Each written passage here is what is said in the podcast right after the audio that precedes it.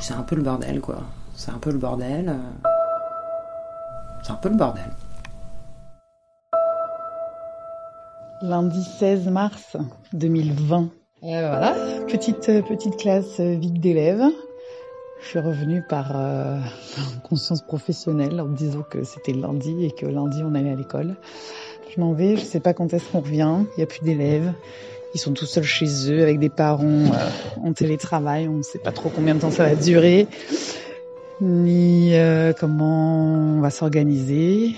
On pense aux petits élèves qui n'ont pas forcément d'ordi, pas d'internet, pas de parents disponibles euh, et qui vont passer je ne sais combien de semaines un peu tout seuls ou beaucoup avec les écrans. Voilà, c'est un peu triste et un peu angoissant.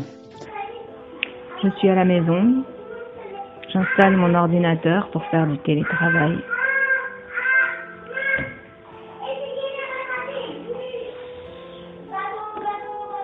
Je suis sereine, inquiète, sans voix. Juste une chanson en tête. Que sera, sera?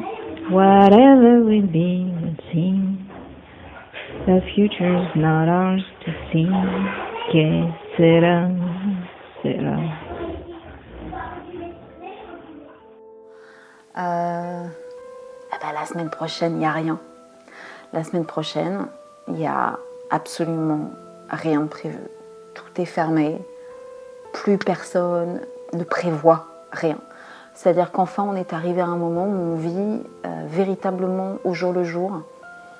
Euh, pour la première fois, enfin, de moi, hein, de ma vie, de la première fois que je vois euh, ce qu'on va manger au jour le jour, ce qu'on va faire vraiment au jour le jour. Voilà, on est obligé de s'adapter.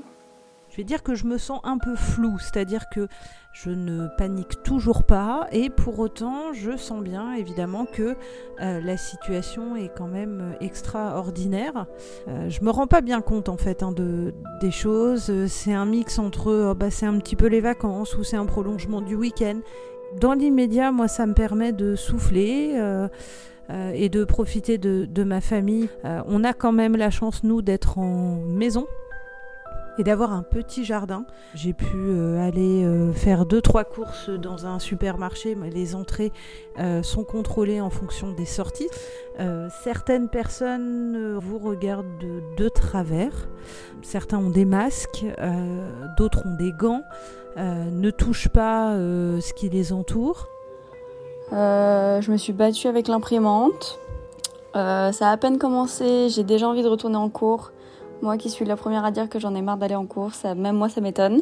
Je suis un peu triste parce que du coup c'est un petit peu le bordel, il n'y a aucune organisation qui est faite. Et puis euh, bah, mes potes me manquent. Et, euh, et vu que c'est que le début, euh, ça me stresse. C'est un petit peu la galère pour l'organisation avec le bac.